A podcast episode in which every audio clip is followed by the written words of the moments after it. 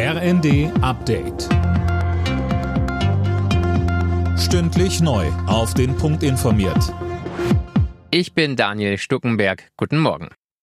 Nach dem Streit der letzten Wochen hat die Bundesregierung ab heute die Möglichkeit, sich wieder zusammenzuraufen. Kanzler Scholz und seine Minister kommen zu einer zweitägigen Kabinettsklausur in Brandenburg zusammen. Dabei stehen unter anderem die nationale Sicherheitsstrategie und die Energieversorgung auf der Tagesordnung. Außerdem dürfte es um ein weiteres Entlastungspaket für die Bürger gehen. Konkrete Beschlüsse werden aber noch nicht erwartet.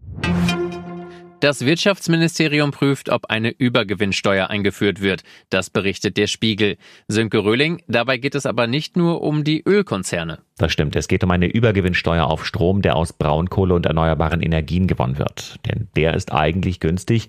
Aktuell bekommen die Erzeuger aber deutlich mehr Geld, weil viel Strom aus teuren Gaskraftwerken kommt und die geben den Preis vor. Deshalb ist der Plan, dass der Staat die zusätzlichen Gewinne, die die Erzeuger von Kohle und Ökostrom machen, abgreift das ist aber noch nicht beschlossen, denn die FDP ist strikt gegen so eine Übergewinnsteuer. EU-Kommissionspräsidentin von der Leyen will den europäischen Strommarkt reformieren und so die Strompreise senken. Außerdem kündigte sie Sofortmaßnahmen an. Am Freitag kommen die Energieminister der EU zu einem Sondertreffen zusammen. Claudia Kempfert vom Deutschen Institut für Wirtschaftsforschung rät eher dazu, die erneuerbaren Energien auszubauen. Sie sagte bei Phoenix, dann ist es unverständlich, warum man Solarenergieanlagen bei 70 Prozent abregelt. Bei Windenergie regelt man auch ab. Das sind alles so kleine Punkte, die dennoch aber jetzt in kürzester Zeit Strommengen ins System geben können, um auch diese Stromkrise, die wir in Europa haben, das mehr abzupuffern.